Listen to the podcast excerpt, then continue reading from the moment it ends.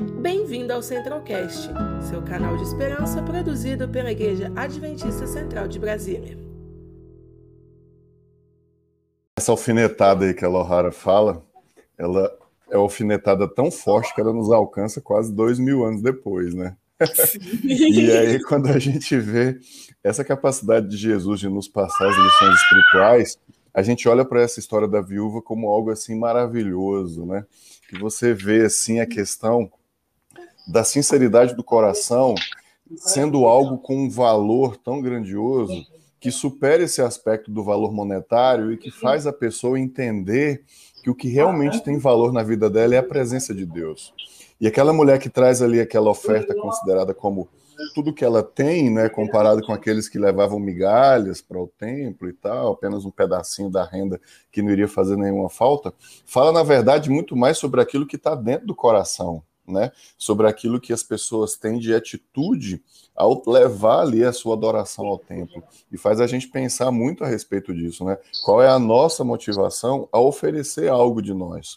A oferecer seja o que for, seja recurso financeiro, seja o nosso tempo, seja a nossa dedicação, seja tá na segunda de manhã aqui comentando a respeito da Bíblia, né? São várias coisas que fazem a gente pensar o que é que nos motiva, né? O que é que nos faz nos levantarmos da nossa cama, da, da, da nossa atividade, separar um tempo para Deus. Então, quando a gente pensa nisso, a gente vê que Cristo consegue mexer com as estruturas mesmo, né? E ele vai muito além do que o, o, o, mero olhar humano e as meras estruturas humanas conseguem alcançar. Sim. Eu acho que o que eu gostei muito nesse capítulo é que, na verdade, ele começa jogando a responsabilidade para os fariseus. Ele responsabiliza eles de tudo que eles estão fazendo, porque Cara, eles eram os líderes religiosos da época, então, querendo ou não, eles eram referência para algumas coisas. E aí ele, Jesus, ele, ele mostra muito bem o que eles estão fazendo e como eles estão afetando a vida espiritual de pessoas que estão ali, tipo, humildemente, sabe? Que estão ali e seguindo o que eles estão falando, mas não na maldade nem nada. E eles falam muito isso. E é, é, é esse corte rápido do Tramontina, né? Eu estava lendo o capítulo e eu comecei a pensar, se Jesus estivesse falando aquilo que ele falou para os líderes, para mim, eu comecei a chorar. Porque é pesado. É pesado. E tem uma parte que, ele, que eles falam, nós, se nós tivéssemos no tempo, nós não teríamos, não teríamos matado os profetas. E Jesus fala, meu querido, vocês vão matar daqui a pouco.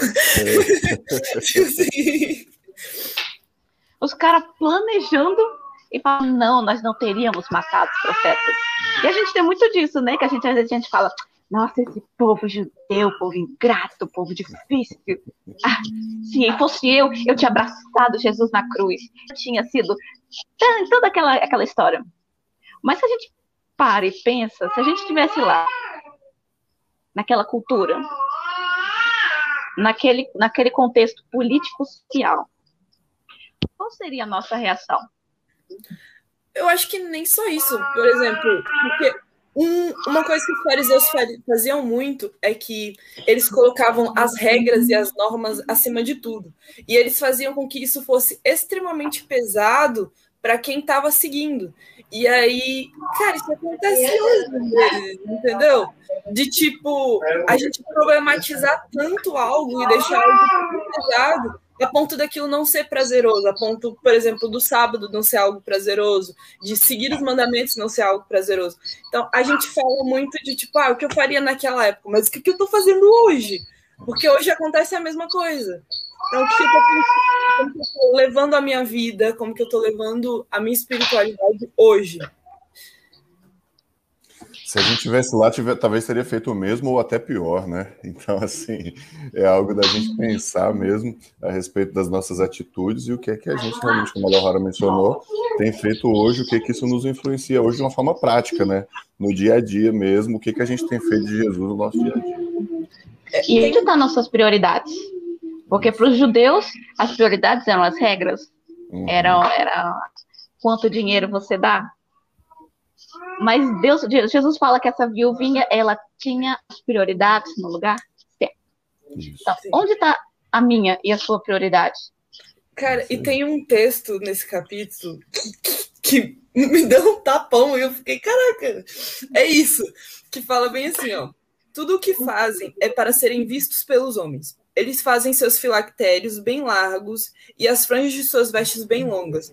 Gostam do lugar de honra nos banquetes e dos assentos mais importantes nas sinagogas, de serem saudados nas praças e de serem chamados rabis. Mas vocês não devem ser chamados rabis. Um só é o mestre de vocês, e todos vocês são irmãos. A ninguém na terra chamem pai, porque vocês só têm um pai, aquele que está nos céus. Tampouco vocês devem chamar chamar, ser chamados de chefes, porquanto vocês têm um só chefe, o Cristo. Fala, fala muito do que realmente estava acontecendo. Tudo que eles faziam para espiritualidade, na verdade eles faziam tipo para fora, porque eles não viviam isso. Eles faziam para a galera ver, entendeu? Então, quando eu li esse texto, eu pensei, cara, como que eu estou levando a minha vida espiritual? Depois eu as coisas eu estou fazendo para Cristo, fazendo para alguém ver, para ser bonito, para eu ser chamada, intitulada de algo, entendeu? Para eu ganhar algo em troca. O que está acontecendo? Então, eu achei bem pesado. Muito. Lohara, você falou aí, eu fiquei até curioso, que eu não lembrava o significado de filactério. E aí eu fui aqui consultar o oráculo. é isso aqui, ó. Obrigada, tá vendo o negócio enrolado no braço do cara? Os, os judeus usam esse negócio enrolado no braço para fazer orações. É isso aqui que é um filactério. Então o troço fica enrolado no braço dele todo e vai até esse trequinho na cabeça. Tá vendo o negócio na cabeça dele aqui, um troço assim? Mano, parece um trem assim de super-herói, né? E aí, por que que fala filactérios bem longos? Porque eles escreviam textos da Torá, escrevem ainda hoje, né? Porque os judeus ainda usam esse tipo de coisa. E assim, quanto mais longo o seu filactério, ele vai ter mais, mais textos, mais coisas bonitas e tal. E você vai colocar ali, vai sair todo, todo enrolado nos negócios ali, parecendo uma coisa. Só que isso é uma expressão muito exterior, né? É tipo assim, ah, o meu terno é um terno Armani, né? Ou então eu tô aqui com um vestido sei lá, alguma marca feminina famosa aí, um, um Gucci, Prada, sei lá. e aí, assim, mas, cara, do que, que vai valer isso, né? Do que, que vai valer esse tipo de expressão externa de riqueza ou de conhecimento bíblico, né? A gente, a gente participou do Dia dos Brovadores sábado agora, né, Lohara? E aí, desbravador é sempre aquela coisa assim, muito bonita, cerimoniosa e tal. Aí eu fui arrumar minha faixa, e aí, assim, eu tive que tirar algumas especialidades da minha faixa que estavam uns troços muito tronchos, assim, e não deu tempo de costurar de volta. E aí, assim, eu confesso para vocês que eu fiquei meio triste. Pensei, poxa vida, eu ralei para conseguir esse negócio, agora eu não vou colocar de volta. É, então, assim, a gente tem, às vezes, aquela vaidade, assim, depois eu pensei, ah, bobagem, o importante é estar com o meu uniforme no dia do dublador, né? Então, assim, às vezes a gente precisa pensar nisso, nas coisas que realmente têm valor, porque senão a nossa fé, a nossa espiritualidade, a nossa vida vai ficar ali no filactério, né? Naquele troço enrolado ali no braço. E aquilo ali, mano, aquilo ali seca, pega fogo, se acaba. Não mas vale quando a gente nada, na verdade. Não vale né? nada, não serve para nada. Então, assim, a gente tem que entender que a, gente... ah, a Ada falou aqui da Dulce Flor Store, que é a loja da Thaís. Muito boa, Ada. Excelente. Isso. Então, assim, a gente precisa entender que as nossas prioridades, o foco da nossa vida, precisa ser naquilo que tem valor eterno, né? E essas coisas externas realmente elas não, não têm valor nenhum e não, não contribuem nada. É interessante o processo que a Ada falou aqui, que é aquela dicotomia eterna entre o ser e o parecer. Uhum. Se você é, você vai parecer, de alguma forma. Isso. Aquela mulher, ela era tão movida, ela era tão apegada a Deus que as ações dela refletiam quem ela era, quem ela era por dentro. É um negócio que vem de dentro para fora. Agora, os líderes judeus era um negócio assim, só parecia, só fachada. Uhum. E nos pequenos momentos, Jesus sempre apunhalava eles. Porque quando você não é e você só aparece, as coisas às vezes vai aparecendo. A gente fala, a, a, a cauda aparece. A caudinha aparece. E Jesus passou a, o ministério dele todinho mostrando essas falhas, porque eles não eram, eles eram, só apareciam. E não convence. Não convence. No capítulo 68, ela, ela fala um pouco disso, né? Tipo assim, o, o povo às vezes ficava meio. Cara, mas eles estão criticando Jesus e Jesus está fazendo tudo tão bonitinho e tal. Então, tipo, uma galera da época percebeu que tinha algo errado nos líderes também, mas às vezes isso não adiantou para eles seguirem o caminho certo. Então, já chega no capítulo 68 os gregos. Quem eram os gregos? Os gregos, nossos amigos gregos. Interessante que naquela época tinha uma divisão muito clara, assim, e quando e quando a gente traz isso para o nosso dia, a gente vê o tanto que o ser humano tende a esse negócio de nós e eles, né? É uma coisa impressionante. É um troço que está instalado, assim, né? no diretório raiz, como se fala no mundo da informática, né? E não tem realmente, como a Lohara levantou essa bola aí, não tem como a gente culpar a galera daquela época por determinadas coisas. E ainda assim, é um negócio para a gente ter vergonha, porque dois mil anos depois a gente tem as mesmas atitudes, as mesmas atitudes sectárias, as mesmas atitudes de preconceito, as mesmas atitudes de divisão, de separação, né? Porque assim quem eram os gregos naquele contexto? Né? Os gregos eram os gentios, né? A ideia de gentio era assim: se você não é judeu, mano, entra aqui na, na, na, bolha aqui dos gentios e fica quietinho lá no seu canto, se recolhe a sua insignificância, porque se você não é um dos nossos, você não é nada, né? Então, assim, você é uma segunda categoria de ser humano. Uma atitude horrorosa, uma atitude de segregação, uma atitude que não, não, não servia, né? Só que os gregos simplesmente chegam e traz uma mensagem mais ou menos assim, ó. A gente está sabendo que está rolando um negócio bacana aí no meio de vocês, tem um cara fera aí, e a gente quer conhecer esse cara. E aí, olha que tapa na cara também, né? Por isso que a Cristina falou que hoje o negócio está tenso aqui, porque é muito tapa na cara, né? Os judeus que deveriam estar ali felizes, radiantes, porque tinha Jesus agora no meio deles, não conseguiram perceber. E aí vem os gregos, os caras de fora, e trazem ali aquela compreensão mais adequada a respeito de Jesus. Né? E assim, quantas vezes a gente não passa por isso, né? Quantas vezes a gente não tem que receber é, lições de pessoas que aparecem do nada, assim, que nos demonstram que nós precisamos realmente buscar compreender melhor o que está acontecendo no nosso meio. E nesse contexto dos gregos aqui é mais ou menos isso. Né? Os gregos aparecem ali, eles são pessoas externas àquela sociedade, mas eles querem ver Jesus, eles querem conhecer Jesus, eles querem ouvir Jesus. Me dá uma chance aí, me dá um lugarzinho aí, qualquer lugarzinho aí serve para mim, porque o importante é estar perto desse cara. Eu acho que essa é a, a mensagem essencial, né? Não importa quem você seja, de onde você vem, qual seja a sua origem. O importante é estar perto de Jesus. E o que significava para o ministério a chegada dos gregos? Eu gostei muito dessa, desse capítulo, porque, pelo que eu entendi, era algo que Jesus estava precisando ouvir também, era algo que ele estava precisando sentir.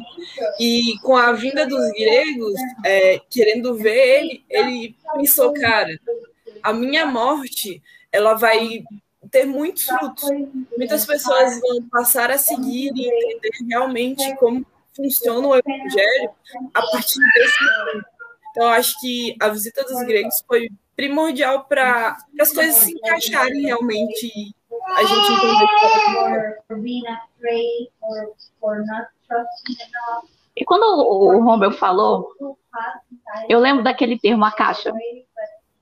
A caixinha. Eles estavam tão envoltos na própria caixinha que não viram algo muito especial. Mas quais são as nossas caixas hoje em dia? É. O que está nublando a nossa visão? Porque às vezes eu já, vi, eu já vejo muito cristão falando, eu não vejo Deus, eu não sinto Deus. Será que a gente simplesmente está na caixa e a gente não consegue ver, que nem eles? E eles estavam esperando o Messias, eles queriam ver o Messias, eles queriam seguir o Messias. Que estava nublando a visão deles? É interessante a se pensar, né? Acho que é difícil de ver quando você não percebe isso. É uma coisa que está impregnada na sociedade e eles tinham uma, uma, visão de mundo ali que, que se recusava a mudar, a aceitar qualquer coisa, né? E assim, para a gente hoje também, às vezes, é difícil a gente enfrentar as bases que a gente tem entranhadas assim, na gente. Né? Mas você buscar se reentender de alguma forma, eu acho que é algo sempre muito importante também, a gente olhar para si e tentar encontrar os nossos erros. Né? Acho que tipo, eles estavam tão submersos na rotina deles, nas coisas que eles faziam sempre, e já estava tudo tão errado há tanto tempo. Eles estavam fazendo aquilo pelos motivos errados há tanto tempo. E quando as coisas foram acontecendo, eles nem se tocaram de que estava acontecendo realmente, sabe? Tem aquele termo que fala que quando a gente escolhe um caminho, a gente abre mão de outro. Para aceitar Jesus como Messias naquela situação, o que que significava? Significava o que para aquelas pessoas? Que outros caminhos eles tinham que desistir? Existia toda uma concepção ali de como é que eu vou dizer assim, de, de, de, salvação pelo judaísmo, alguma coisa assim, né? Você tinha todo um caminho ali traçado, previsto, de povo escolhido e tal, e se em algum momento você optasse por algum outro caminho, você estava renunciando aquilo, né? Engraçado que ainda hoje é tudo visto muito parecido, né? Tanto no judaísmo, no islamismo, enfim. E a, a, a Cristina está aí num país islâmico, né? Pessoa hoje que renuncia ao islamismo de alguma forma e escolhe o caminho do cristianismo ou alguma outra coisa, é realmente muito complicado. Você vai envolver... De sobreviver é sorte. Você vai renunciar tudo da sua vida, né? As relações familiares, eh, civis, você se torna um, um cidadão párea, né? Como se fala lá no, no, no hinduísmo também, enfim. Então, assim, em vários momentos essas escolhas, elas sempre envolvem várias outras renúncias e nos trazem isso também, né? A gente também hoje ao seguir escolher Jesus, a gente está renunciando a outras coisas, a gente está deixando de fazer outras coisas. E aí, eu estava falando sobre isso, sabe, na classe de jovens, né? Que a gente às vezes renuncia umas coisas de um lado e deixa de aproveitar as outras coisas legais do outro e acaba caindo no limbo, né? Isso torna muito ruim. Não é nada. Então, mano, você está renunciando ao mundo, mergulha de cabeça em Jesus e vai firme ali.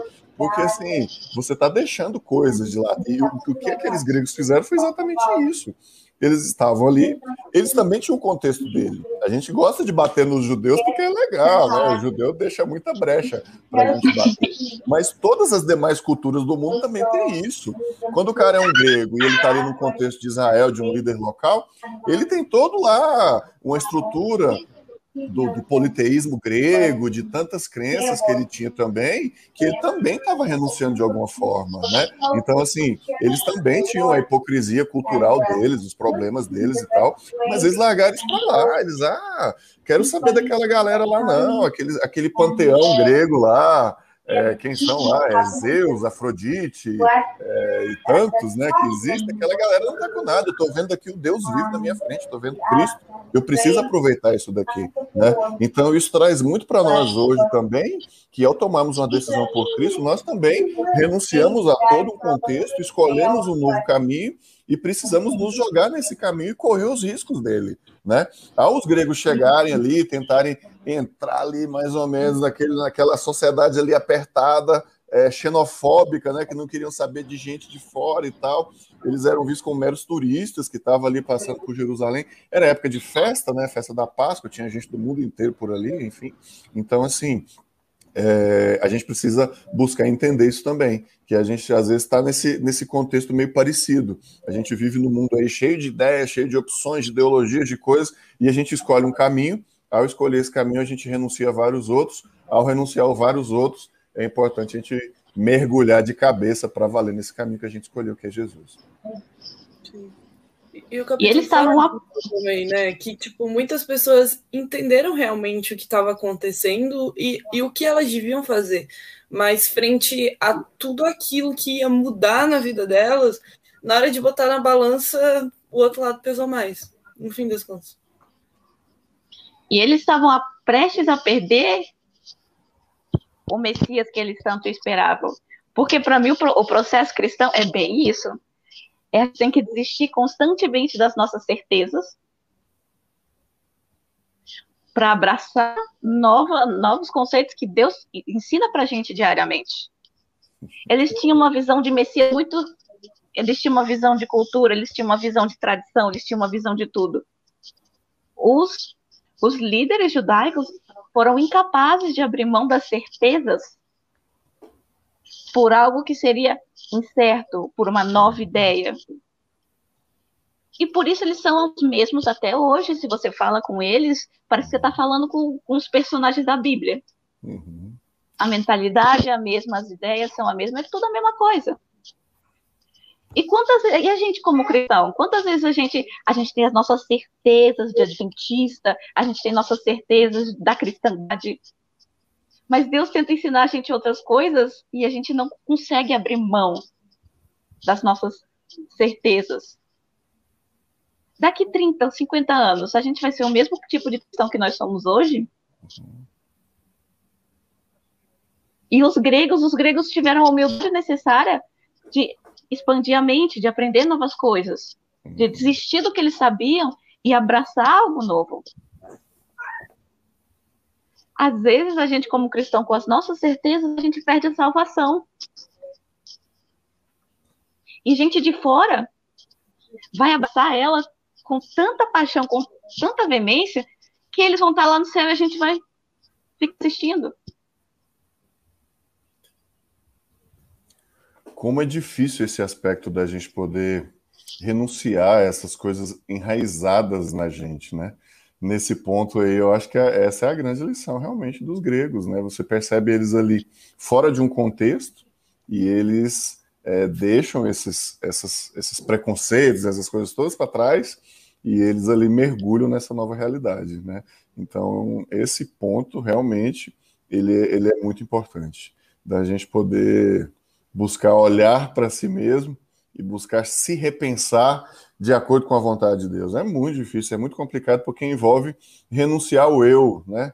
E que coisa mais maravilhosa existe na vida do que o eu, né? Ah, o, o, meu eu é tão lindo, eu sou tão maravilhoso, eu sou tão esperto, tão inteligente, faço escolhas tão boas, né? Mas isso Nunca matei chega... ninguém, uso é, droga. Eu sou a coisa mais linda que existe. Aí você vai, dá de cara com a verdade ali da palavra, toma uma pancada de cá, uma pancada de lá e percebe que, na verdade, o meu eu não é nada. Eu preciso renunciar a esse eu, eu preciso lutar com esse eu. E isso é realmente muito complicado, é muito difícil, Sim. mas é algo que a gente precisa buscar a força de Deus, né? Não tem outro caminho. Cara, eu tinha um amigo, muito tempo atrás, a gente era, sei lá, pré-adolescente, adolescente, alguma coisa assim. E aí ele me muito falou. Muito tempo atrás. Muito tempo, muito, dois anos atrás. E aí ele tava falando que achava muito complicado é, seguir o cristianismo porque a gente tinha que estar constantemente aceitando que a gente não era nada. Enfim, e para ele isso era algo muito complicado. Porque para que queria ficar renunciando tudo dele para alguém que ele tipo nunca tinha visto, entendeu? E que ele estava conhecendo ou coisa assim. E cara, realmente é, é complicado. E nós como seres humanos no geral, a gente tem um ego muito grande, entendeu? A gente tem aquela sabe, aquele orgulho de ser a gente. E Deus convida, nos convida para uma jornada que vai completamente contra as coisas que a gente realmente quer e a gente realmente sente. É, aquele senso de superioridade. E aí a gente até aceita entrar nessa jornada. Só que essas coisas que a gente tinha antes continuam e a gente só aplica isso de uma maneira diferente.